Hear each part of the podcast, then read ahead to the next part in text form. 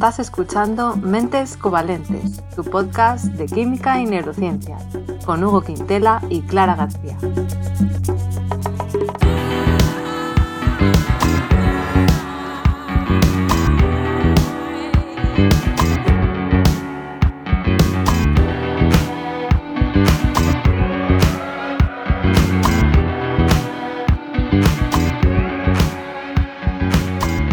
Bienvenidos a un episodio más de Mentes Covalentes, en el que vamos a hablar de relación con la comida con Lidia Folgar. Pero antes de presentar a nuestra invitada, quiero dar paso, como siempre, a mi compañero Hugo. ¿Qué tal? ¿Cómo estás? Hola, Clara, muy bien. Eh, intentando pensar, ahora que tenemos una experta, cuál es mi relación con la comida. Ah, eh, espero que sea Está bien reflexionar sobre ello. Yo creo que todos vamos a aprender, así que yo tengo muchas ganas de este episodio. Y voy a presentar, como decía, la invitada de hoy, que es Lidia Folgar. Es graduada en nutrición humana y dietética y tiene un máster en nutrición pediátrica. Es una apasionada de la nutrición, la cocina saludable y la divulgación. Actualmente se dedica a compartir su formación y experiencia sobre alimentación y salud en cursos, talleres, conferencias, libros, medios de comunicación y redes sociales, labor que compagina con la dirección del espacio de nutrición y autocuidado eh, Lidia Folgar, especializado en nutrición pediátrica y psiconutrición en Pontevedra y también online. Bienvenida, Lidia. Eh, gracias, Clara, por la presentación. Hola, Hugo. ¿Qué tal? Encantada de estar Hola, encantado. Estupendo, muchísimas gracias. Y bueno, hemos comentado antes que has estudiado, en su día estudiaste un máster en nutrición pediátrica, así que yo quería empezar un poco por ahí, ¿no? Por un poco por la infancia y con lo que aprendemos, ¿no? A comer al final desde la más tierna infancia, esa relación con la comida ya empieza por ahí. Y bueno, yo lo que recuerdo cuando éramos pequeños es que era bastante común empezar a dar de comer, o por lo menos es lo que yo he visto, ¿no? Con niños pequeños, em, más allá, ¿no? Cuando empiezan los niños a, tomar algo más aparte de la leche, em, pues purés, papillas, potitos, que se daban con cuchara, eso es lo que yo había visto, pero últimamente he visto una corriente, entiendo que será más reciente, no lo sé, ya nos contarás, que propone algo diferente. Y te lo quería preguntar a ti porque tienes un libro titulado Aprender a comer solo, en el que hablas de lo que se conoce como y corrígeme luego si me equivoco, alimentación complementaria dirigida por el bebé o en inglés baby led winning, que ya yo por meter en inglés winning o to win, el verbo to win sería dejar de mamar o dejar de hacer algo luego ya por asociación. Entonces entiendo que es un periodo de transición, supongo, entre la lactancia y empezar a comer alimentos sólidos, pero que está guiado, ¿no? Es el LED, baby LED por el bebé. Cuéntanos un poco cómo va esto, eh, qué consiste.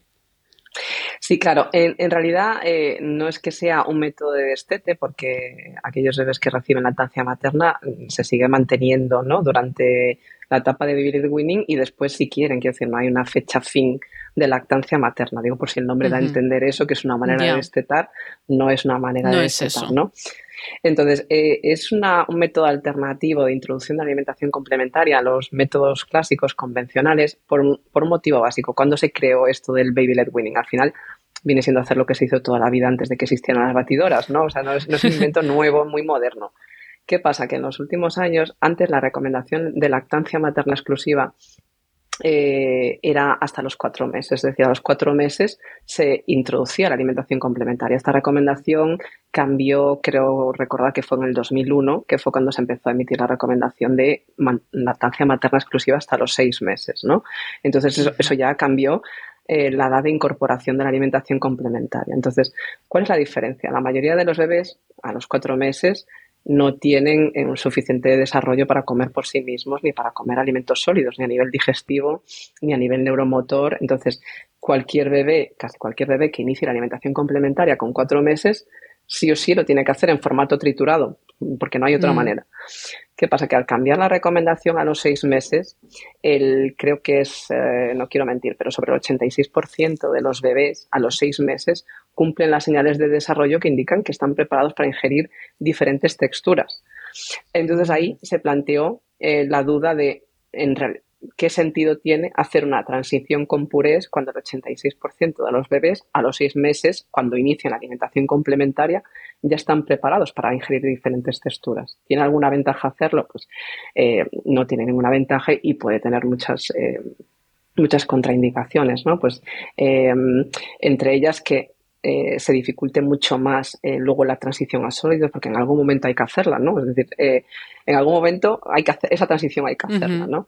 Entonces, demorarla no solo no ayuda, sino que perjudica, ¿no? Un bebé que lleva seis meses, un año ingiriendo la misma textura, muchas veces cuando empiezan a ingerir texturas diferentes, para, para, muchos bebés en muchas familias suele ser, puede ser problemático, ¿no? Y cuesta bastante. Por no decir eso, Em, que la autorregulación es muy diferente, no es lo mismo darle de comer a la boca que, que el bebé coma por sí mismo, ¿no? Autorregulando las cantidades que necesita, el ritmo, la velocidad a la hora de comer, ¿no? Eh, eh, bueno, eh, no me meto en materia, si quieres comentamos después los beneficios o lo que sea, porque te puedo estar hablando. Da para mucho, claro. Es, es, es, complejo, ¿no? Porque son muchas cosas. O sea, es que se empieza a dar ese alimento sólido un poquito más tarde de lo que se solía hacer antes pero ya no es solo lo de que no haya que triturarlo, que es que además ellos mismos son los que cogen esa comida, ¿no? Que mm. se pone todo perdido. Yo lo he visto y es bastante curioso de ver porque se pone en la cocina, em, pues eso, eh, todo lleno de comida. Pero la idea, entiendo, entonces es que ellos se acostumbren a, a ser ellos mismos los que cojan ese alimento. ¿Eso, ¿Eso qué beneficio tiene para el bebé?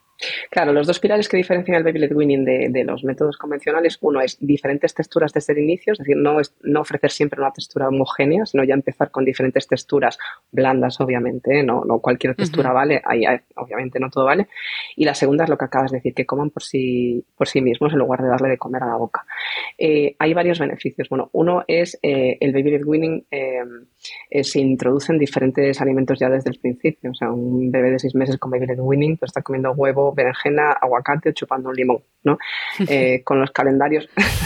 con los calendarios. ¿En serio chupando limón o no? No, no, eso es real. Es decir, eh, Claro, ¿eh? porque tú piensas que, a ver, son como un lienzo en blanco, ¿no? Un bebé es un lienzo en blanco, más o menos. Sí, sí. Entonces, la exposición va a determinar en gran medida las preferencias alimentarias, ¿no? Y sobre todo parece ser que las primeras semanas de introducción de la alimentación complementaria son importantes a nivel de aceptación de variedad de sabores. Entonces, con los calendarios tradicionales, al final los bebés están comiendo cuatro alimentos, pues tradicionalmente, pongo un ejemplo típico, puré de pollo con patata, judía verde eh, y aceite de oliva y al día siguiente cambiamos el puré y en vez de pollo es ternera. Y están así tres meses. Ah, claro, es que yo eso no lo sabía.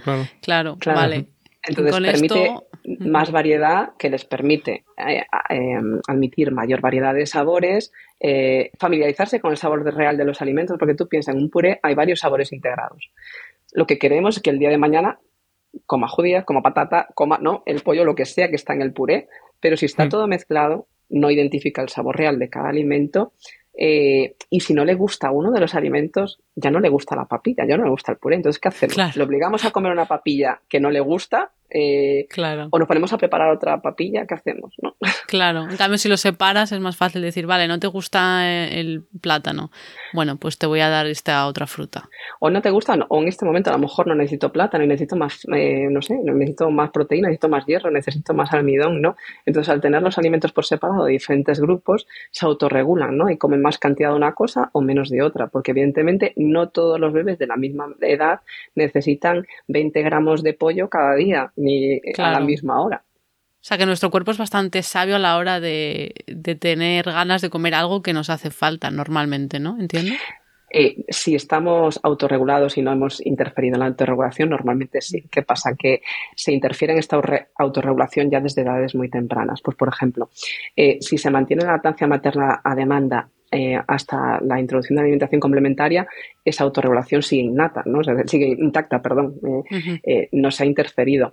Pero normalmente ya se empieza a interferir en esta autorregulación desde edades muy tempranas. Pues, por ejemplo, si ya empezamos con purés o con potitos, tú piensas que hay que darle de comer al bebé y después tiene que comer la familia en un contexto en el que vamos a mil y cuanto antes termine mejor, entonces se tiende a, forzar la velocidad a la que comemos. Entonces la sensación de saciedad tarda un tiempo en mm. llegar. Ya viene de ahí, ¿eh? Por ejemplo. Que yo veo que la gente come muy rápido y yo siempre soy muy lento y me miran mal. Pero a lo mejor es que desde pequeños ya no había pensado, hasta a lo mejor desde bebés es en plan, venga, Pero que es genial, comer lento es una virtud. O sea, que es que, ¿qué pasa? Que pues el estilo de vida hace que, venga, eh, come rápido porque aún tengo que hacer esto y tal. Entonces tú piensas que un bebé que hace baby led weaning come a la vez que el resto de la familia, no come primero. Entonces, eh, los bebés comen por imitación. Entonces, el ver que sus adultos de referencia están comiendo la misma comida eh, que está comiendo le genera seguridad y aprende por imitación y eh, al comer a la vez no tenemos que forzar la velocidad a la que come porque no, ya estamos comiendo a la vez, podemos estar haciendo las dos cosas eh, de la misma manera. Entonces ya empezamos a interferir en esa autorregulación desde edades, desde edades muy tempranas. ¿no? Eh, por eso que la idea del baby led weaning es conservarlo, preservar esa autorregulación intacta el máximo tiempo posible.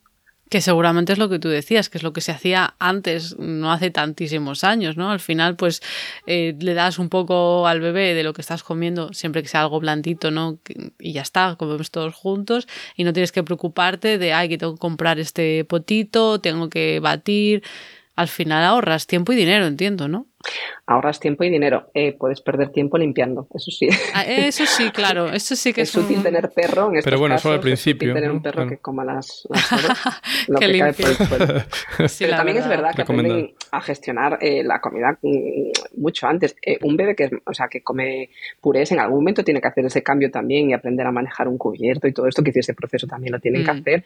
Eh, los, los bebés que hacen baby winning aprenden a manejar los cubiertos eh, mucho antes que, que, a quien se le da de comer la boca y los manejan perfectamente. Sí, yo lo, lo vi en mi, en mi familia también. Porque eso, esto no es lo mismo que lo de comer en trocitos pequeños, de ponerle al chaval, bueno, al niño, al bebé, a su disposición distintos trocitos de comida y él va ahí en plan, Ay, a ver qué es esto, y lo va probando y todo eso, y lo va... Eso son dos cosas distintas, ¿no? No, el, baby led winning es dejar alimentos concepto. a su alcance ah, en texturas que pueda gestionar, es decir, son texturas, al principio piensa que en los seis meses la mayoría no tienen dientes, entonces tienen que ser texturas, eh, la misma que podamos aplastar con el dedo Em, con el dedo índice y pulgar, es decir, la misma textura que podrían aplastar contra, de la lengua contra el paladar, ¿no? Entonces tienen que ser texturas sólidas pero blandas, ¿no?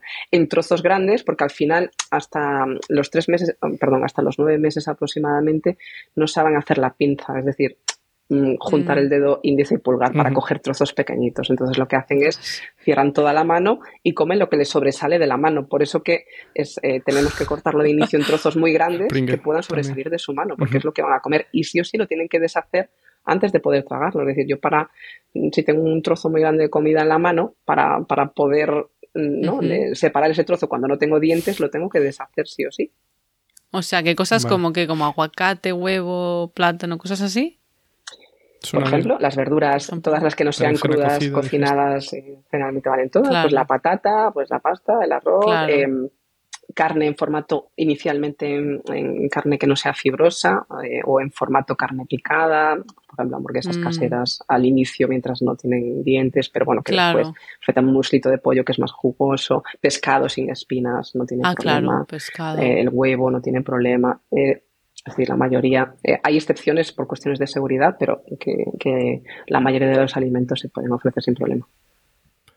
Me surgió antes una subpregunta cuando decías, en plan, para que se acostumbren los niños luego a comer así un poco todos los sabores, pero me suena mucho de escuchar historias de, ay, pues tú cuando eras pequeño te encantaba tal y ahora no hay manera. ¿Eso es porque hubo alguna deficiencia en algún momento o puede pasar espontáneamente? Hay muchas cosas. Mira, una cosa que es normal. A ver, hay, hay, hay que ya son selectivos desde, desde el inicio, ¿no? Y hay características personales que ya son innatas, ¿no?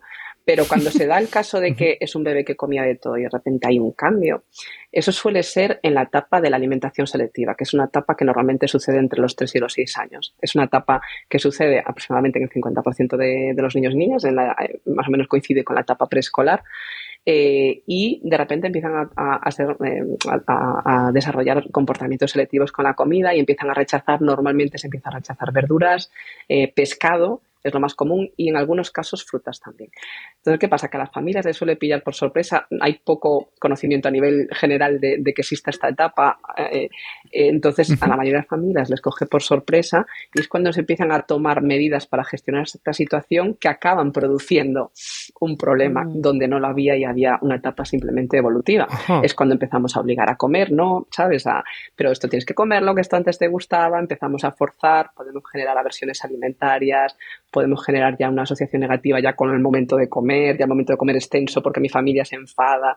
Em, eh, podemos empezar a ofrecer otro tipo de alimentos de mm, peor perfil nutricional con tal de que coman algo, ¿no? Pues como veo que no come o no come lo que yo preparo, pues eh, le preparo otra cosa que a lo mejor tiene un valor nutricional, ¿no? Peor con tal de que coma algo, mm. ¿no? Eh, por ponernos algunos. Pero entonces, ¿qué hay que hacer? ¿Qué hay que hacer? ¿Qué hacemos? Claro, hay que ver el caso individual. Lo primero, entender que hay una parte de la alimentación que no vamos a poder gestionar no podemos conseguir que coman exactamente como nos gustaría que comiesen, porque son personas individuales autónomas que tienen su propio contacto con su entorno que cada vez será diferente, su propia genética, sus propias condiciones. No soy ya de entrada soltar esas expectativas de control que muchas veces traen las familias. Eh, eso ya sería lo primero. Lo segundo, tener claro cuáles son las prioridades en esta etapa. En esta etapa la prioridad no es que coman todos los nutrientes que comían cuando tenían nueve meses, porque también las necesidades nutricionales son mucho más bajitas. Es decir, pensad que en la etapa de alimentación complementaria de los 6 a los 12 meses, las necesidades nutricionales son elevadísimas en comparación con otras etapas de la vida, porque pensad que en qué otra etapa de la vida creces 20 centímetros en un año. ¿En qué otra etapa de la vida triplicas tu peso en un año? Claro, es que esto es lo que pasa en el primer año de vida. Eh, entonces, las necesidades son muy elevadas. Eh, eh, ¿Qué pasa? Que ya a partir del año ya empieza una etapa de crecimiento más lento, las necesidades nutricionales son más fáciles de cubrir y más bajitas, ya entramos en una etapa de crecimiento lenta, donde a lo mejor ya crecemos dos centímetros en un año, tres. Entonces las necesidades son proporcionales. Entonces, no nos tiene que preocupar tanto eso, el cubrir todos los nutrientes que coman exactamente en la misma variedad que antes, sino que sigan eh, teniendo una buena relación con la comida, que no generen, no se generen aversiones alimentarias, eh, no empezar a introducir alimentos de peor perfil nutricional con tal de que coman, ¿no? Entendiendo que habrá días que habrá cosas del plato que no quieran comer, ¿no? Eh, entonces, yo siempre, mira, esto lo comparo para que se entienda mejor, porque desde la visión adulta es difícil de entender no desde la perspectiva adulta, ¿no? Y la mayoría se frustran diciendo, pero si esto lo quería, porque ahora de repente no lo quiere? Es como si de repente... Es que, ¿qué le pasa a este niño? Claro, es como si se volvieran mm, quisquillosos y desconfiados con la comida, mirando a ver qué color es esto que tiene color rojo que es. Sí, es verdad, qué desgraciados, porque... Claro, apartando, ¿no? Y de hecho toleran peor justamente elaboraciones que tienen diferentes eh, colores mezclados. Pues voy a poner un ejemplo típico, las lentejas. Y las lentejas llevan trocitos de mil cosas, de mil verduritas. Y está todo mezclado y no lo puedo separar ya no quiero las lentejas. Sí. Anda. Por eso que en esta etapa funciona muy bien servir los alimentos por separado o elaboraciones que se puedan separar. Por ejemplo, las lentejas, pues eh, meter la zanahoria en trozos grandes, ¿no? El calabacín en trozos grandes, que no me genera la inseguridad. Oye, mira, más fácil. Asumiendo que a lo mejor hay días que no las quieren comer, ¿no? Porque esto de camuflar, ¿no? Pues si lo pico pequeñito, a veces... Qué desagradecidos, me sacrifico por ellos tal y luego no me quieren comer la comida, es que es increíble. Es que queremos que sepan lo que están comiendo, porque el día de mañana queremos que lo sigan comiendo, la mayor parte de su alimentación va a mm. ser en la vida adulta y queremos que sepan lo que están comiendo, asumiendo que puede haber días que no quieren probar la zanahoria por lo que sea, ¿no? Eh, otra cosa, no dejamos de ofrecer alimentos que un día rechazan. Esto es importante que se hace mucho en esta etapa, ¿no? Eh, voy a poner un ejemplo. Eh, imaginemos un ejemplo exagerado que pues eh, una niña que solo come cinco platos de comida y solo le hacemos esos cinco platos de comida que pensamos que va a comer. Bueno, pues en esta etapa de repente un día no quieren uno de esos cinco, por lo que sea, aunque no lo podamos entender. Pues que ya nos quedan cuatro opciones, ¿no? Y esto pasa muchísimo en esta etapa y vemos eh, pues niños con ocho años que te comen tres cosas, ¿no? Por, por dejar de ofrecer alimentos que pensamos que no van a comer. Pues en esta etapa es, es muy errático. A lo mejor un día dicen, pues no me gusta el tomate, pero lo sigues ofreciendo sin, obligar a, comerlo y, hay que seguir, las personas adultas que coman ¿no? con el niño con la niña tienen que comer lo mismo también. Pues llega el día que de repente un día prueban el tomate. pero entonces si lo dejamos de ofrecer porque pensamos que no lo van a comer, al reducir la exposición se reduce el consumo y no se vuelve a consumir. Entonces este es un error típico de esta etapa que cocinamos solo lo que pensamos, lo que asumimos que, que van a comer, que no es así porque nunca sabemos cómo van a reaccionar y entonces dejan de comerlo. Os decía al principio que me fui ahora por, las ramas, que yo siempre comparo esto para que se pueda entender con una persona adulta que pueda tener miedo a las alturas, ¿no? Entonces, una persona que tiene miedo a las alturas y está subida a una altura de un metro, nosotros podemos verlo y decir, jo, pues salta, que es un metro, que no pasa nada, salta, ¿no? Eh, una persona que tiene miedo, ¿cómo creéis que va a reaccionar si la empujamos? ¿no? Uf, mal. Pero venga, salta, si presionamos salta ya, que no es nada, que es un metro va a reaccionar justamente al revés. Pues con, pues con los niños en esta etapa sucede igual. O sea, cualquier presión nos va a producir efecto contrario. Entonces, queremos justamente lo contrario, que se sientan tranquilos de, pues mira, no pasa nada, entiendo que en este momento no te apetezca, pues fíjate que a mí cuando era pequeño tampoco me gustaba esto y ahora me encanta, ¿no? Quitando, quitando importancia para que cuando se sientan preparados o preparadas, pues lo hagan, ¿no? Pero normalmente tendemos a reaccionar al revés, metiendo presión, que lo que hace es justo el efecto contrario. Qué curioso. Vale, y eso es la calidad. Y luego la cantidad, que nosotros, eh, nuestra generación más o menos, en plan, acábate lo que hay en el plato, si no, no sales de aquí. Eso, ¿cómo, se recomienda, ¿cómo se recomienda gestionarlo? Claro, esto es justamente una de las cosas que alteran nuestra autorregulación. Fíjate que eh, yo que trabajo con personas eh, adultas que tienen mala relación con la comida, la mayoría no saben identificar cuándo tienen que comer y cuándo tienen que parar de comer. Porque desde la primera infancia han aprendido que hay normas para comer. Me explico. Cuando un bebé toma, por ejemplo, pecho, digo, pongo el ejemplo de pecho porque no vemos los mililitros de leche que está ingiriendo el bebé, ¿no? Un bebé que toma pecho no hay a demanda mm. eh, sabe perfectamente desde recién parido que no sabe ni hablar ni sabe nada, sabe perfectamente reptar hasta el pecho de la madre y sabe cuándo tiene que comer, cuánto tiene que durar la toma y cuántas tomas tiene que hacer al día, cada día que es diferente en base a sus necesidades erráticas de crecimiento. ¡Wow! ¿Sabes? Qué, maquinaria perfecta para que funcione ya desde el nacimiento. Pues Qué poco respetamos a los niños a veces, ¿eh? Es que esa maquinaria sigue funcionando perfectamente, funcionando perfectamente cuando hay alimentos sólidos en un plato. Pero, como ya los vemos, ya puede ser que la cantidad ingerida no corresponda con las expectativas de la familia. Entonces, que pueden ser diferentes en cada familia, suelen ser. Entonces, o cada persona de la familia, también puede ser que recibamos mensajes contradictorios. Entonces ahí es cuando la familia suele generar inseguridad y nos suelen decir cuánto tenemos que comer, ¿no? Pues tienes que terminarte el plato, pues no has comido nada, come un poquito más. Pues es que ahora no puedes comer porque la hora de comer es dentro de media hora, ahora te esperas. O no puedes tener hambre si hace una hora que has comido. O no puedes salir de, casa sin desayunar, como puede ser. O no te puedes acostar sin haber cenado, ¿cómo va a ser? Es decir, pero déjeme vivir, padre. Ejemplos típicos, ¿no? Eh, ¿qué, hacen? Nos enseñan que lo adecuado no es escuchar nuestras señales fisiológicas y hacerles caso. Lo adecuado es seguir las normas que me indica una persona adulta que está a mi cargo.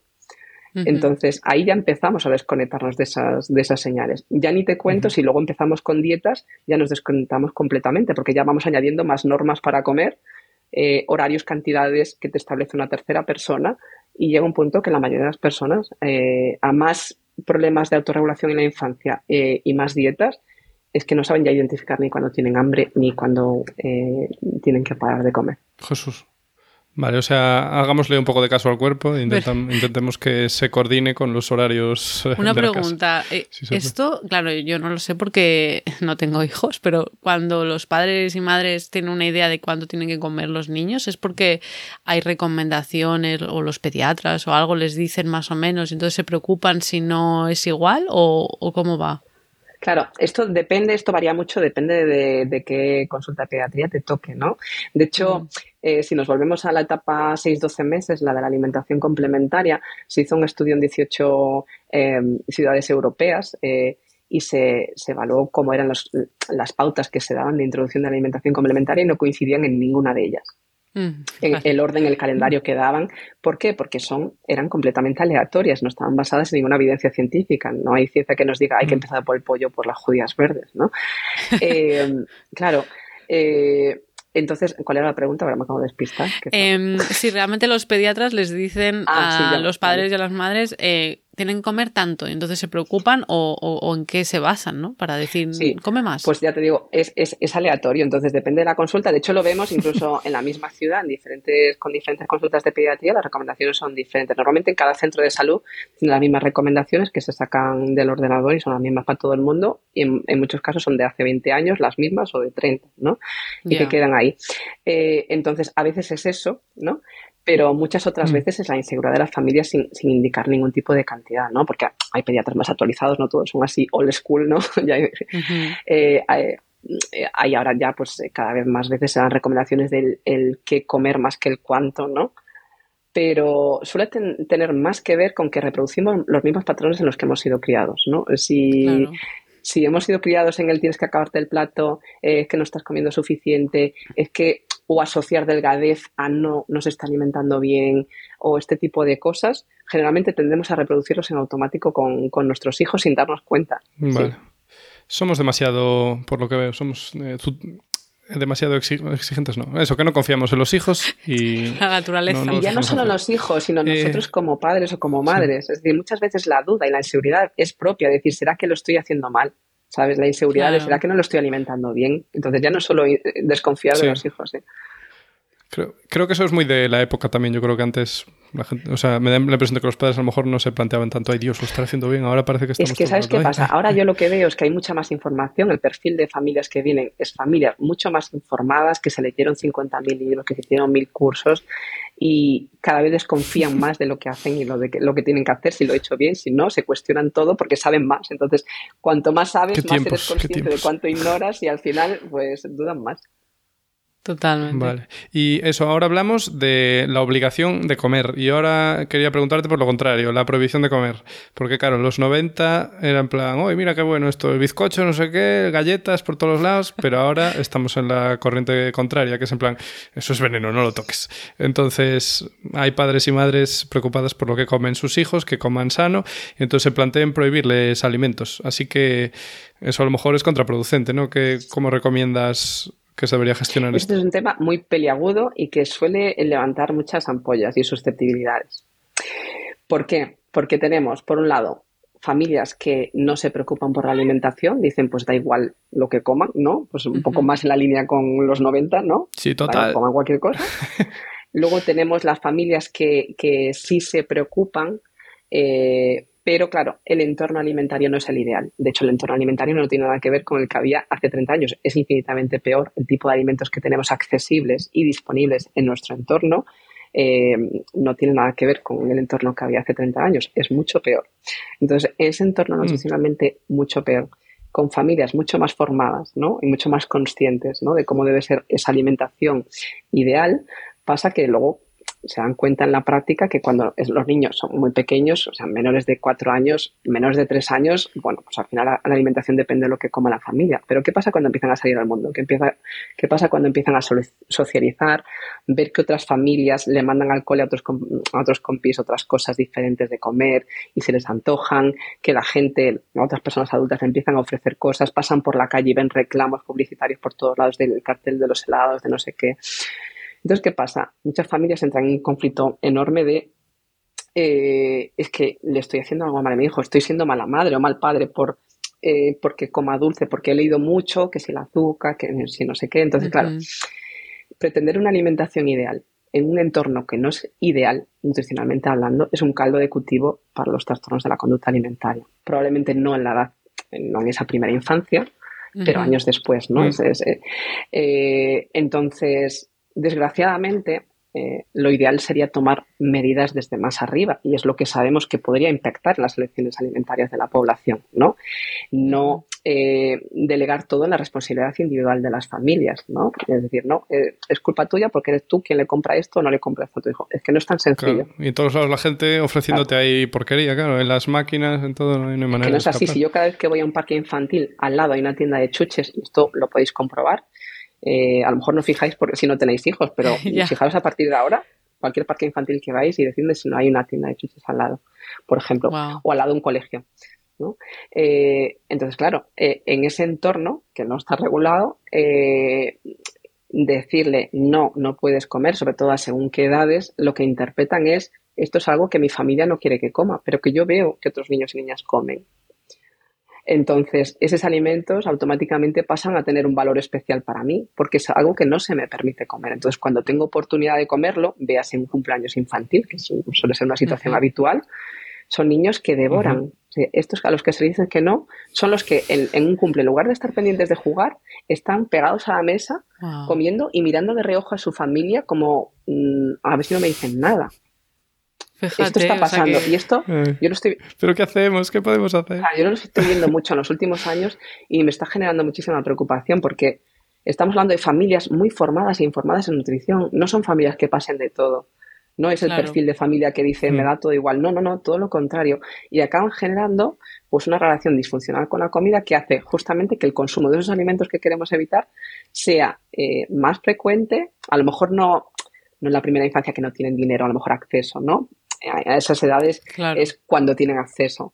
Pero ya cuando tienen sus eurillos en el bolsillo, son los que compran en el súper y comen a escondidas. Familias que encuentran envoltorios escondidos. Eso ya sería una red flag. Dios, esto suena como la droga, ¿eh? Es que eso ya es una red flag. ¿eh? Algo prohibido, pero que está ahí, ¿sabes? El ambiente que a lo mejor te, los chavales que empiezan a fumar o algo así. En el momento en el que se esconden ya, eh, sí, suena complicado. Pero, es un tema complicado porque, claro, para muchas familias el permitir ¿no? que sus hijos o sus hijas eh, coman algún dulce les genera el conflicto de que es que estoy siendo eh, un mal padre, estoy siendo una mala madre porque no le estoy poniendo límites. Pero claro, es un mm. entorno que no tiene nada que ver ni siquiera con las drogas. Nosotros no tenemos drogas tan accesibles como, como, como comida. Tú no sales del colegio y te están vendiendo drogas en la puerta. Lo digo porque a veces. Bueno, antes vendían caramelos con droga a los colegios. O no, a... ver, no estoy comparando ¿eh? la comida con la droga, pero para que entendáis que no, no es el mismo contexto. Eh, ni tampoco es la misma repercusión, obviamente, que comer un dulce no es lo mismo que, que, que drogarse. Pero muchas familias que leen mucho sobre el tema del azúcar sí que lo llegan a interpretar como es es un veneno y estoy envenenando a mi hijo y le va a pasar algo grave, ¿no? Cuando el problema que tenemos es el sobreconsumo que tenemos actualmente. Y justamente aquellos niños que son sometidos a prohibiciones son los que acaban sobreconsumiendo más, ¿no? Eh, por ese miedo a que no coman dulces, los acaban comiendo en mayor cantidad, con mayor ansiedad y, ya digo, con riesgo de un TCA eh, de trastorno de la conducta alimentaria en, edades posteriores. O sea que es, un tema eh, complicado, ¿eh? Pero entonces, ¿qué hacemos? ¿Qué hacemos? Claro, habría que, habría que valorar cada circunstancia individual, pero de forma individual. Pero a, a grandes rasgos, hay una parte que está bajo nuestro control y otra parte que no.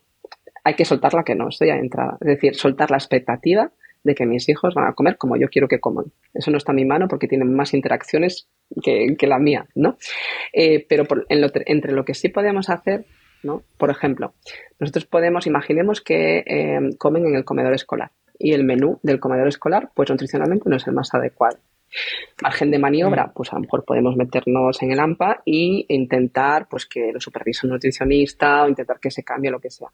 Que por lo que, cabezas. que por lo que sea no se puede, no es funcional que mi hijo coma una cosa diferente que los demás. Lo mismo con los calendarios de media mañana. Muchos coles, muchos centros educativos te dicen lo que tienes que llevar de comer a mm. media mañana y, te, y presumen de ah. calendarios variados del estilo de eh, lunes día de las galletas, martes eh, lácteo, ah. miércoles bocadillo, eh, jueves bizcocho y viernes libre. Uf, pensar... ¿Pero cómo? Presumen de eso, y eso en coles públicos, a lo mejor también. Eh, a ver, no lo hacen con intención, pero que, que para ellos eso es un calendario variado, ¿no? Es su, su, interpretación de alimentación variada. ¿no? Qué ignorancia por parte del cole. Muchísimo, ¿eh? uf, ah, sí. No te imaginas, muchísimo. Pero en el año que estamos, 2023. Diría que es lo más habitual. Creo que estaba mejor, ¿no? Diría que es el, pero no, no a propósito, o sea, me refiero, no como hay una empresa que... Yo solo he visto en residencias de ancianos también un, También. un, menú que dices, bueno, eh, no sé, lo que pasa que, bueno, a lo mejor eh, es diferente la repercusión que pueda tener eso, ¿no? Con los niños. Entonces decías que, o sea, podemos intentar, o las personas que tengan hijos, eh, si pueden, ¿no? Influir un poco en ese menú y si no... Claro, eh, te, ponía ejemplos puntuales para ver cómo gestionar esto, hasta qué punto podemos gestionar y qué no, ¿no? Imaginemos que nos toca un cole donde el, calendario es ese, que probablemente es pues por desconocimiento de quien lo hace, que probablemente pues es, un, personal docente, ¿no? Es un personal sanitario quien hace eso, ¿no? Entonces, a lo mejor, pues desde DAMPA podemos intentar que eso pues lo supervise pues eh, eh, un nutricionista. Eh, pero si por lo que sea no conseguimos cambiarlo, lo que quiero decir que no es funcional es que si nos establecen un día de las galletas, va a ser peor el impacto de que pues nuestro peque lleve fruta mientras los demás lleven galletas que que coma ese día ah. galletas. ¿Me explico? Vale, sí, que no pasa nada por un día puntual. Sería mejor que se hiciera de otra manera, pero si no podemos conseguir mm. cambiarlo desde arriba de otra manera para que sea para todos igual, establecer una diferencia con un niño, con los demás, nos va a generar, a lo mejor en este corto plazo nos da la sensación de control de, mira, está comiendo la fruta, pero es que muy probablemente vamos a tener problemas eh, a medio y largo plazo. De que va a querer, son de los que le roban la merienda a los compañeros. Esto pasa. Esto pasa, esto. Joder. Madre mía. Y luego acaban teniendo un valor especial con las galletas que a lo mejor los otros ni, ni dan importancia, ¿no? Pero, o por poner otro, otro ejemplo, em, nosotros podemos elegir a qué parque infantil vamos, es decir, intentar buscar un parque que no tenga una tienda de chuches cerca, intentar buscar un parque, si se puede, no siempre se puede, obviamente, eh, que mirar qué ruta elegimos para ir, ¿no? Si vamos por una ruta donde tiene tiendas de chuches o tiene escaparates que sabemos que pueden ser conflictivos, esto es un margen de maniobra. Ahora bien, eh, que llegamos al parque y que hay un compi que le ofrece algo y lo quiere probar, no le podemos decir que no, pues si le decimos que no. Driblas al niño mientras se lo ofrece. Claro. Entonces podemos prevenir situaciones, mm. prevenir disponibilidad y accesibilidad. En ciertos casos sí, pero habrá ciertos casos que no. Pues por ejemplo, si vamos a casa de un familiar, ¿no? Y tenemos confianza, a lo mejor antes de ir le podemos decir, oye, pues mira, agradecería que no ofrecieras tal cosa, ¿no? Pues antes. Ahora, si se da esa circunstancia, no lo hemos podido prevenir y le ofrecen algo, eh, es mejor no, no, decir, no, tú esto no puedes, ¿no? Se trata de o sea, mejor no prohibir, ni ofrecer, evitar, ni prohibir, minimizar. ni ofrecer, ni prohibir. Vale. Bueno, pues eh, muy buenos consejos para las personas que, que, tengan hijos. Es muy difícil porque el entorno no lo pone nada fácil, ya os lo digo, el entorno no lo pone nada fácil. Pero me encanta lo de evitar conflictos. Yo con mi sobrino también intento siempre sin que se dé cuenta, evitar todos los conflictos. En plan, que no haya. claro. Eso, no pasar por dentro de las chucherías. Así no se entera. Así te evitas luego. o, por ejemplo, al supermercado, pues intentar ir sin ellos al supermercado. O si vamos con ellos a hacer la compra, ir al mercado, ¿no? Pues llevarles a la pescadería o la frutería. ¿Por qué? Porque el supermercado va a ser un momento, un lugar de conflicto. O hacer la compra online, incluso, si no podemos evitarlo por conciliación. Y decir, pues mira, no puedo evitar ir con mi hijo al súper porque mm, no puedo. Bueno, pues compra online. O sea, pero eh, desde ahí, desde la prevención del de, eh, el acceso y disponibilidad de estos alimentos, no desde la prohibición, si se da la circunstancia de que ya los tienen accesibles y los quieren probar. Vale. Y eh, recuerdo ver en, perdón, ver en una serie que le decían las hijas al padre, papá, siempre compras esas galletas y no nos gustan nada. Y por eso las compro. no sé hasta qué punto. Em, Lidia, ahora pasando a la edad adulta, eh, y siguiendo con el tema este de los alimentos prohibidos, claro, esto también puede ser un gran tema, ¿no? Porque muchas veces, bueno, pues se siguen dietas eh, normalmente con la intención de adelgazar, mm. que te dicen lo que tienes que comer y también lo que no puedes comer. Claro, ¿esto cómo afecta ya cuando somos adultos a nuestra manera de relacionarlos con la, con la comida? Eh, desde un punto de vista de la salud mental y física también, ¿no? Esa restricción. ¿Nos pasa como a los niños, que cuanto más prohibimos algo a nosotros mismos, más lo queremos? Nos pasa exactamente igual que a los niños, pero especialmente cuanto a edades más tempranas hayamos empezado con dietas. O sea, se ve mucho la diferencia de quienes empezaron con dietas con 12, 13 años, 14, 15, con 9. Hay, gente que, le pusieron a dieta para hacer la primera comunión para entrar en el vestido. madre mía, vale. Hoy mismo me contaron, ya hace una hora, en una consulta, que pues con 13 años le hacían dieta de batidos y se iba al cole, eh, la pobre mujer, bueno, niña en aquel momento de 13 mm. años, con un batido en lugar de comer plato de comida como comían el resto de, las personas. Entonces, cuando mm. a más edades, a, cuanto más temprana sea la edad de inicio de las dietas, se ve que eh, esto es mucho peor, la relación con la comida es infinitamente peor, más a una edad en la que ni siquiera tú has decidido quiero por hacer esta mm. restricción, sino que es impuesta ya sea por la familia, ya sea por personal sanitario, ¿no? que a veces también puede ser mm. por ahí. Eh, entonces, funciona exactamente igual. Eh, sí que es verdad que los trastornos de la conducta alimentaria eh, las dietas puede ser un factor precipitante, pero no es el único factor, ¿no? puede ser un factor que acabe precipitando un trastorno en personas que tienen ya factores predisponentes, que predisponen a, ¿no? Muchas más, hay muchas más cosas detrás. Pero en general, sin llegar a un trastorno de la conducta alimentaria, eh, ya la relación con la comida se ve muy alterada y vemos mucha diferencia cuando alguien viene a consulta eh, hizo dietas de alguien que no ha hecho nunca dietas y no tiene nada de contacto con este mundo, eh, es facilísima la educación alimentaria con alguien que nunca ha hecho dietas. Pero con ah, alguien que viene de mil dietas, dudan de cualquier decisión alimentaria. Eh, y a más dietas peor, ¿no? Porque pues con cada dieta habrán tenido unas pautas diferentes y unas recomendaciones diferentes y luego llega el punto de, es que sí, todo el mundo te dice, yo la teoría ya me la sé.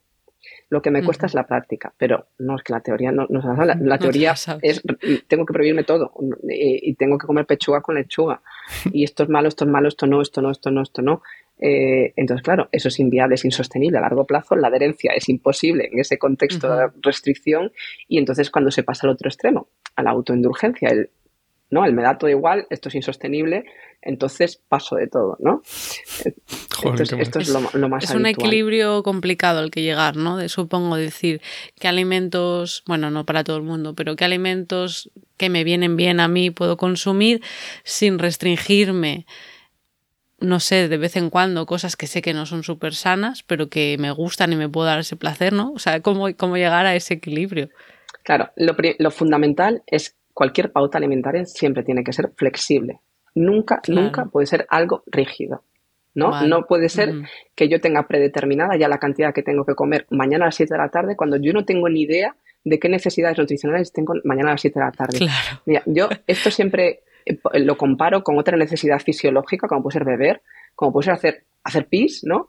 Claro. Entonces tenemos que estar pensando a qué hora tenemos que hacer pis, cuántas veces al día y cuántos mililitros. O sea, tenemos que estar pensando, ah, no, tengo ganas de hacer pis, pero me aguanto porque no es la hora de hacer pis. Me dijeron que tiene que ser a las 2 y tiene que ser 200 mililitros. Sí, no es una buena comparación. O tengo sed, pero no puedo beber porque me dijeron que tengo que beber eh, una cantidad determinada, ¿no? Eh, entonces, pues con la comida sucede exactamente igual. Entonces, eh, con las dietas pasa eso, que son normas rígidas, donde la gente interpreta que si se sale de esas normas que le establece una tercera persona que no tiene ni idea de las necesidades nutricionales de uno mismo en cada momento, porque yo como nutricionista yo no puedo saber qué cantidad necesitáis vosotros eh, ahora mismo. es, inviable. Yo te puedo enseñar a identificarlas. a, que cuando tengas hambre qué, mejores decisiones puedes tomar, qué puedes elegir, ¿no? Para, estar, para tener más saciedad, para estar mejor nutricionalmente, pero yo no puedo establecerte, prefijarte lo que vas a necesitar cada día, porque eso depende de muchísimos factores y no todos los días son iguales, ¿no? Entonces, lo primero para una dieta, eh, dieta es que no me gusta ya el término dieta, ¿no? Eh, es que nunca puede ser una pauta rígida. Eh, no puede tener un listado de cosas que puedo y no puedo comer. ¿Cómo que cosas que no puedo comer? Hombre, salvo que tenga una alergia alimentaria o alguna cosa así que tal, yo puedo comer lo que quiera. Otra cosa es a qué le voy a dar más prioridad em, y, en qué voy a poner más el, foco de atención de hacer elecciones conscientes, ¿no? Eh, no clasificar los alimentos en, no hablar en, en términos todo nada, ¿no? Comer bien, comer mal, permitido, prohibido, saludable, no saludable, eh, mm. sino hay alimentos de mejor perfil nutricional y alimentos de un bajo perfil nutricional. Hay alimentos más interesantes nutricionalmente que otros. Eso no quiere decir que los que no son interesantes nutricionalmente sean malos per se. Es decir, eh, y te voy a poner un ejemplo. Vamos a poner un ejemplo típico. Imaginemos que hay una persona con trastorno por atracón, que es súper común, es el trastorno alimentario más, más habitual, el trastorno por atracón. Normal. Imaginemos que esta persona eh, en un atracón se podía ingerir eh, dos tabletas de, chocolate, ¿vale? Empieza tratamiento, empieza terapia, eh, em, terapia pues, psicológica, terapia nutricional y de repente pues vemos que esa persona pues ya es capaz de, gestionar estas situaciones de otra manera y a lo mejor no necesita dos tabletas, a lo mejor es capaz de permitirse disfrutar del chocolate varias veces al día en pequeñas cantidades, ¿no? Pero si tú lo ves desde fuera y dices, ostras, una persona come chocolate varias veces al día, la mentalidad de dieta te diría mal, lo está haciendo mal, mm. cuando hay una mejoría. Hay una mejoría, pero súper evidente. Por eso que hablar en términos absolutos en alimentación es un completo error, porque hay que valorar siempre, siempre el contexto, las circunstancias y el punto de partida, ¿no? Y la mentalidad de dieta es, de repente voy a un sitio o no, y de hoy para mañana mi alimentación cambia al 100% y sigo unas normas rígidas. Es decir, de hoy, de repente, no, hoy voy a nutricionista por primera vez o, a donde sea, a nutricionista en el mejor de los casos, también te lo digo. Ya, ya. Eh, cuando no me lo da el, compañero del gimnasio, ¿no? Pero... Mm, y de repente hoy para mañana sigo unas normas de que mi alimentación cambia al 100%. Pues no, pues esto seguramente no va a ser sostenible. Si mi alimentación de hoy para mañana tiene que ser una pauta rígida, esto puede funcionar mientras tenga un grado de motivación alto por un objetivo, eh, pero es que no va a funcionar a largo plazo, ¿no? Entonces, yo creo que la clave está en que siempre, cualquier pauta tiene que ser flexible, siempre. Vale. Vale. Bueno. Bueno, eh, moviéndonos de tema, eh, que, que se nos va acabando el tiempo. Em, antes parece, bueno, incluso ahora, parece que relacionamos el adelgazar con bien y el engordar con mal, ¿no? Entonces no tiene por qué ser así. Eh, es por lo que si estamos uniformados no utilizas báscula en tu consulta. Mira, eh, el no utilizar báscula en la consulta es por, diferentes motivos. Uno de ellos es ese justamente. Eh, la gente pues acababa valorando su evolución en función del peso, es decir, sentía que, bueno, si peso menos es que lo estoy haciendo bien, volvemos a los términos absolutos bien mal, si peso mm. igual o peso mal, más quiere decir que lo estoy haciendo mal, ¿no? Y socialmente además esta idea se, se refuerza, ¿no? Cuando vemos que alguien engorda decimos, uy, ¿cómo se ha abandonado? Mira fulanito, cómo, eh, qué pena, ¿no? ¿Cómo se ha abandonado? Y al revés, si alguien adelgaza, o cuando qué guapa te veo. Qué bien, estás. Mira, esto, ¿tú sabes, que sabéis qué daño hacen estos comentarios? A nivel, bueno, mm. no os imagináis, por ejemplo, eh, cuando alguien eh, adelgaza, imaginemos, un ejemplo típico, alguien está pasando una depresión, ansiedad, un estrés laboral súper importante, eh, una gastroenteritis, y te ven y te dicen, ay, qué bien estás. Y dices, pero si no he estado peor en mi vida, ¿qué me estás contando? Ya ves, la, cocaína es lo que tiene. Claro, pero es que socialmente se, se, valora más la estética que la salud, pero lo decimos supuestamente en nombre de la salud. Ojo, cuando le decimos a una persona, es que estás engordando, te lo digo por tu salud. Pues, ¿Qué sabes tú de mi salud? Que es que a lo mejor estoy engordando, claro, es que a lo mejor estoy engordando justamente porque vengo de pasar un periodo de ansiedad que se ha normalizado eh, y ahora estoy mejor, empiezo a, a, poder comer, ¿no? Que antes tenía un nudo y no era capaz de comer, por ejemplo, ¿no? O he dejado de fumar y me he cogido 6-7 kilos. Es decir, me estás diciendo que mm, estoy peor de salud porque he dejado de fumar. O estoy con la menopausia. O estoy, o no sé, tengo estreñimiento, llevo tres días sin ir al baño, tengo barriga, no pasa nada. Eh, da igual. Eh, quiero decir, pues, estoy poniendo, o me estoy recuperando de un trastorno de la conducta alimentaria. Esto pasa muchísimo. Y de hecho es un factor de recaída este tipo de comentarios. Nosotros no sabemos lo que está pasando esa persona detrás, ¿no? Entonces, en una en, trastornos de la conducta alimentaria, eh, claro, si de repente nos estamos recuperando y vamos mucho mejor y recibimos este tipo de comentario de tanto por profesionales de salud como a nivel social general de cómo te estás poniendo, es que estás engordando, es que mira, deberías adelgazar, es que volvemos al punto de partida. O sea, eh, entonces dejé de utilizar báscula porque la gente se centraba en el peso y no en los hábitos ni en la relación con la comida. Entonces voy a poner un ejemplo típico. Imaginemos, una persona puede, haber adelgazado porque se está restringiendo, porque se está evitando mm, mm, mm, hacer comidas sociales, porque se están saltando comidas, por ejemplo. Le vamos a premiar eso diciendo, ah, qué bien, que estás perdiendo peso, está mejorando. O a lo mejor una persona pesa igual o pesa más, pues ¿por qué? Pues una mujer, porque le va a venir la regla en dos días y pesa un kilo más a lo mejor está comiendo mejor, está comiendo mejor esa semana. ¿Se puede ganar un kilo así? No, se gana, es, líquido, no, no es grasa. Pero no, lo más normal, la, media. pero sí, ¿eh? un kilo. o sea, si una mujer se pesa el ah, día antes de la regla, el día antes o el primero, y lo más normal de media es que esté pesando un kilo más de agua que luego se va. Por poner un ejemplo. por poner un ejemplo, ¿eh? Bueno, pues preguntaré por ahí hay vídeos de chicas que enseñan eh, su tripa, ¿no? Su vientre, fotos a lo largo del ciclo menstrual y se ve cómo cambia, cómo puedes estar, pues eso, mucho más hinchada eh, los días antes, etcétera. Y también te iba a comentar el tema de, por ejemplo, empiezas a ir al gimnasio, ganas más masa muscular y a lo mejor estás perdiendo grasa y pesas un poquito más o te mantienes, ¿no? Por ejemplo, y hay, hay personas que musculan con más facilidad. De hecho, hay personas que por constitución, por complexión, musculan con muchísima facilidad y, lo notan mucho, ¿no? Y a lo mejor, pues, eh, están incluyendo actividad física en su rutina, se sienten bien, ¿no?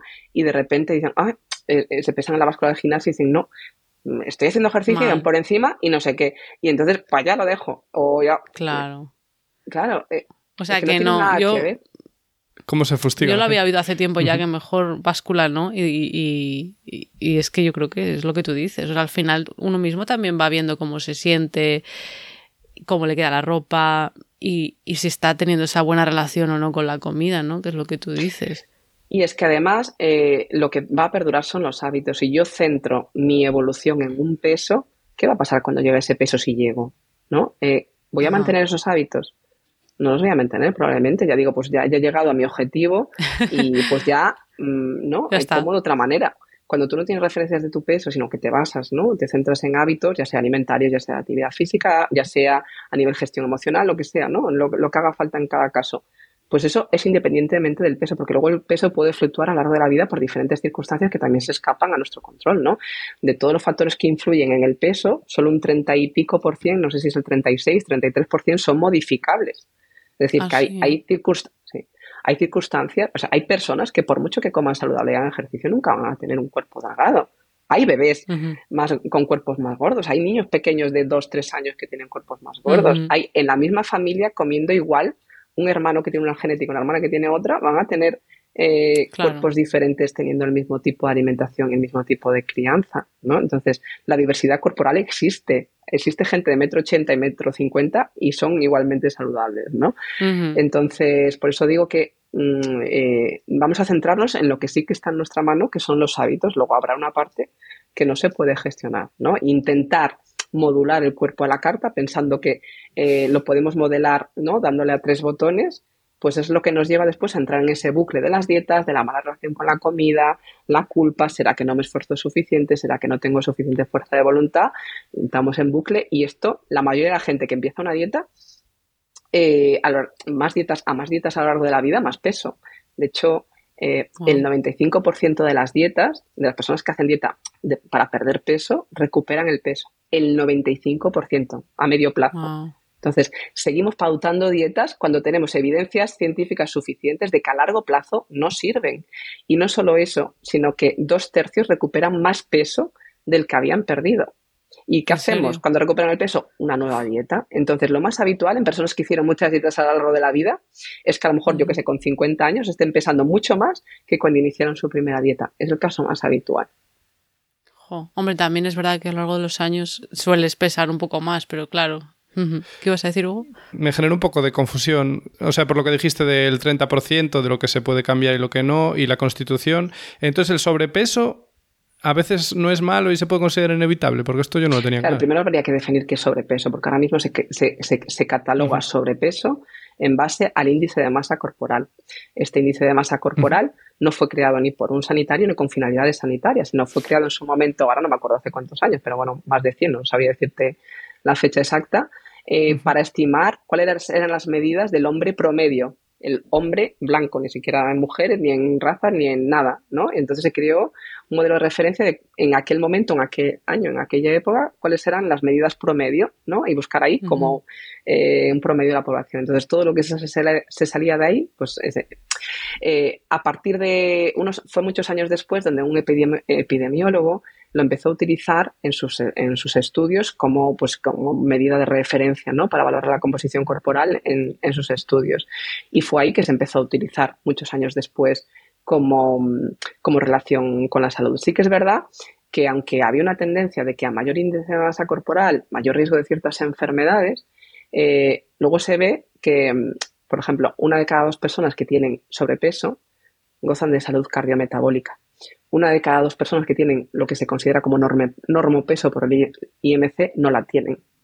Eh, una de cada tres personas que tienen la llamada obesidad según el IMC gozan de salud cardiometabólica, ¿no? Entonces, no todas las personas que tienen un porcentaje de grasa elevado tienen mayor riesgo para la salud, ni todas las personas que gozan de un cuerpo delgado eh, tienen salud, ¿no? Porque influyen muchos más factores. Entonces, en los últimos años, afortunadamente, se está cuestionando la validez del, índice de masa corporal como indicador de salud. De hecho, de todos los índices que valoran el riesgo cardiovascular, esto está estudiado, el índice de masa corporal es el que más falla.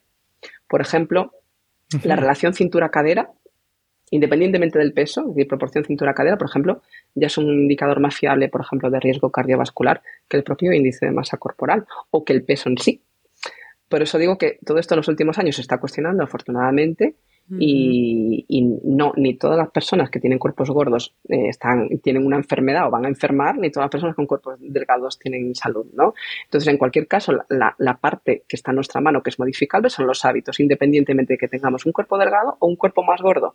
Porque si no, parece que si tenemos un cuerpo delgado, los hábitos no importan y solo nos tenemos que preocupar por los hábitos si, si engordamos, ¿no? Entonces, es un poco sacar el peso de la ecuación y centrarnos en hábitos de vida. Pues descanso, gestión del estrés, eh, actividad física y alimentación.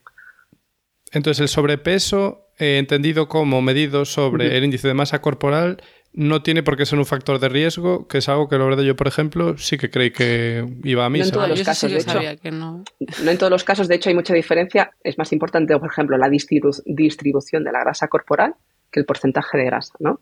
Hay personas que tienen más grasa visceral, que es la metabólicamente peligrosa, y hay personas que simplemente tienen más grasa subcutánea, ¿no?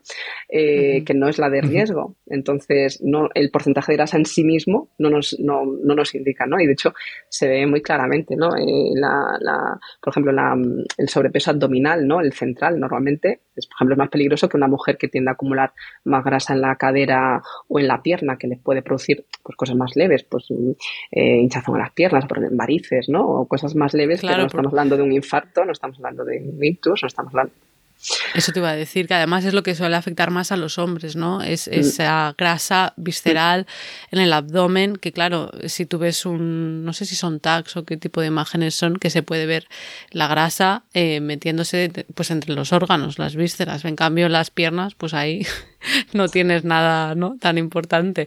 Claro. O sea que... Y es que igualmente eh, tenemos que llevar buenos hábitos alimentarios. No tenemos que tener ¿no? un porcentaje de grasa X o un perímetro de cintura X para decidir voy a mejorar mi alimentación, porque ya eh, puedes tener unos niveles de estrés elevadísimos, por ejemplo, ¿no? o puedes tener muchas otras cosas. Entonces, eh, tenemos que trabajar en mejorar los hábitos independientemente del peso que tengamos. Es decir, la, la alimentación saludable es la misma con 100 kilos que con 50. Porque esto, esto es importante que quede claro. Porque parece que las personas que pesan 100 kilos tienen que comer de una manera que no tienen que comer las que pesan 50. No, no, perdóname, no es así. O sea, todos, tenemos que llevar la alimentación mm, eh, más saludable es para, todos y para todas. Luego ya el peso ya dependerá de muchos más factores. Claro que a veces eh, caemos en ese el riesgo de asumir que una persona que consideramos que tiene sobrepeso se está alimentando mal y no tiene por qué ser así. Y o sea que, bueno. El fofisano tampoco es un invento entonces tan tal. Un fofisano existe. y claro que existe.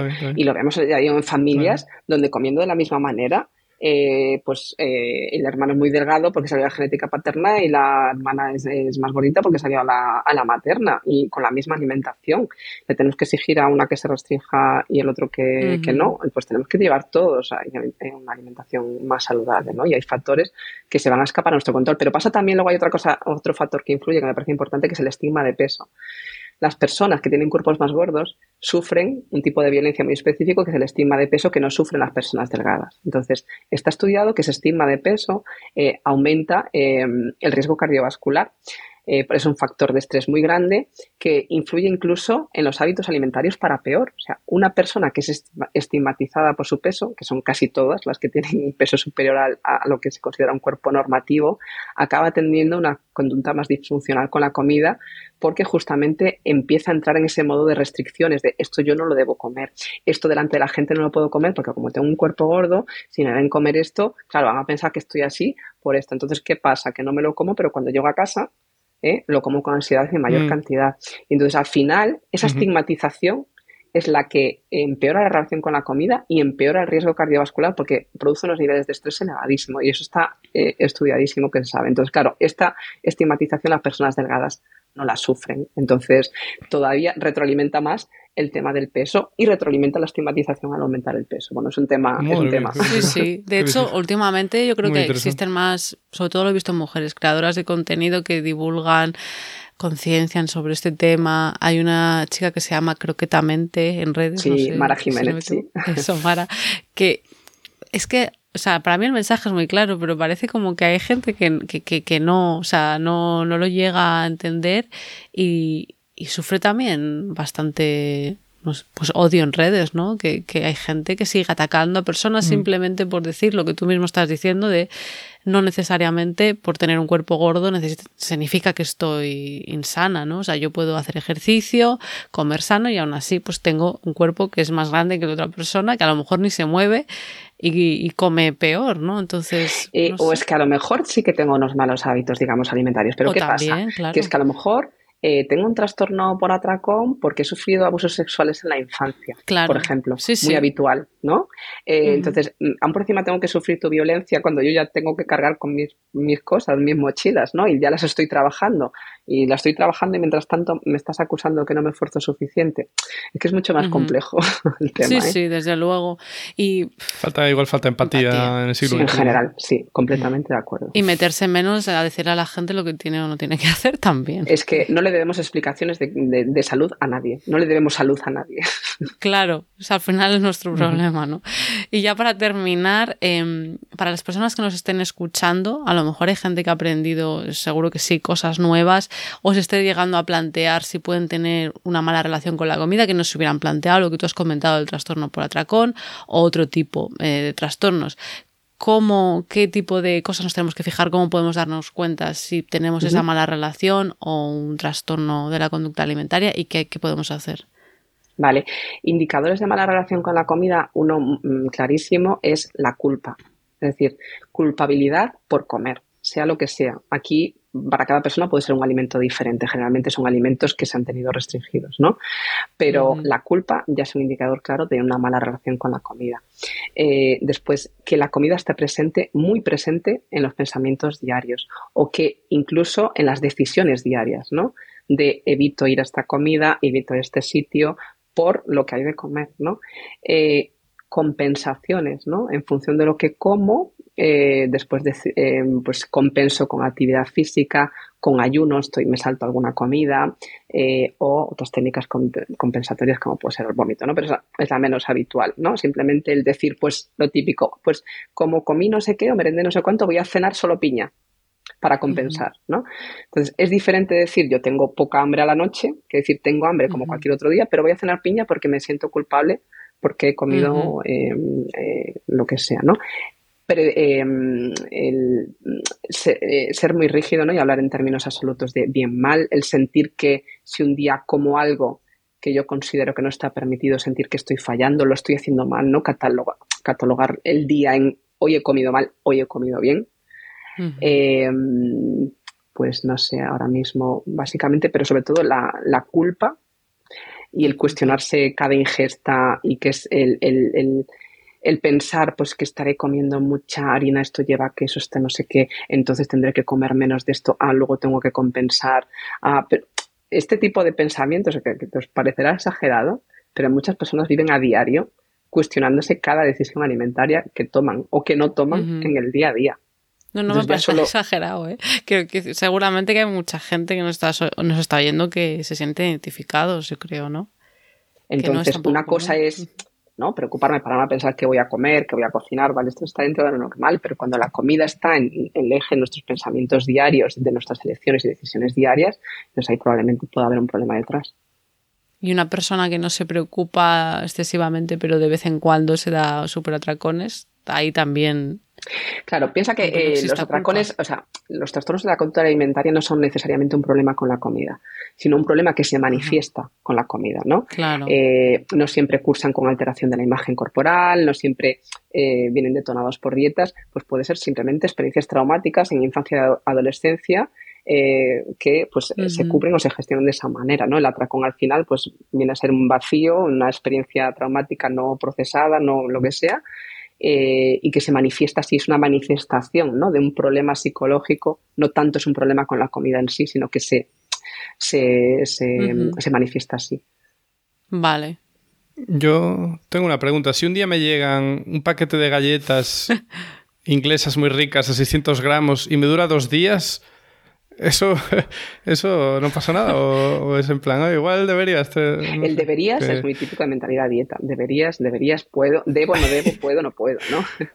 no, eh, Entonces no pasa nada. Una cosa es hacer ¿eh? elecciones más conscientes de por qué estoy comprando las galletas, porque realmente me apetecían galletas o porque es la opción más rápida eh, y, fui en automático y me cogí las galletas, ¿no?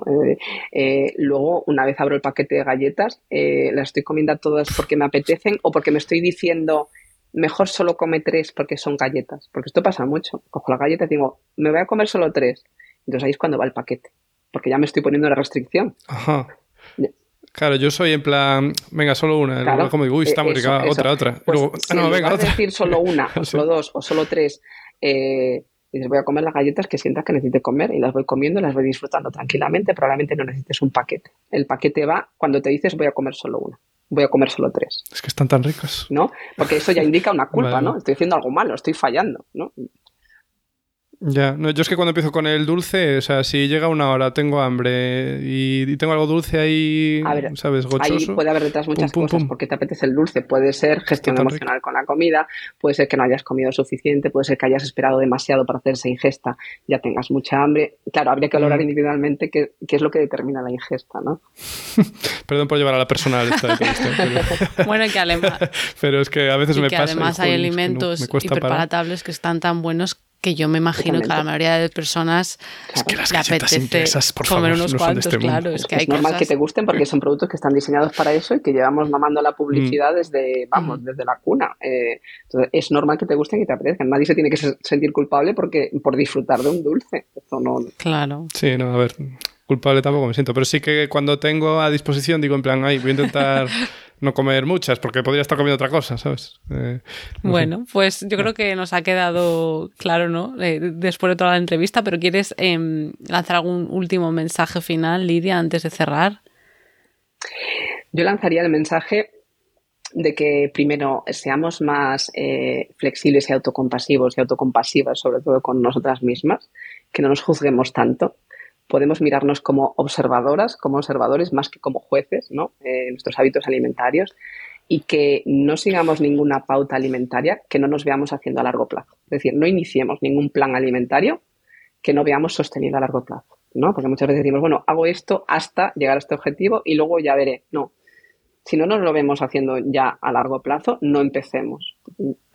y, bueno, y sobre todo eso, tener cuidado con los contenidos que consumimos, ¿no? Porque pues, eh, pues hay muchas personas con trastornos de la conducta alimentaria divulgando en redes, conscientes o no de ello, y escapar. Si vemos que hay cuentas eh, que nos empeoran la imagen corporal, que nos da la sensación de no por comparación eh, o, que nos dan pautas alimentarias que nos da la sensación de que nosotros estamos fallando porque no estamos haciendo suficiente, pues mejor hacer limpieza de redes y consumir otro tipo de contenidos. Estupendo. Pues muchísimas gracias, Lidia. Ha sido súper interesante, así que te agradecemos tu tiempo. Mucho. Nada, gracias a vosotros. Bueno, y a vosotros, los oyentes, como siempre, podréis encontrar la información con las redes y con la página web de Lidia en la red de Podcastidae, que es la red de podcast a la que pertenecemos. La página es podcastidae.com y si queréis apoyarnos podéis darle al botón de suscribirse desde vuestro reproductor preferido, darle a me gusta, dejarnos comentarios que los leemos y contestamos. Y para estar al tanto de todas las novedades nos podéis seguir en redes, sobre todo en Twitter, que estamos como arroba cobalmentes y en Instagram y Facebook como mentes valentes. Hasta la próxima. Adiós.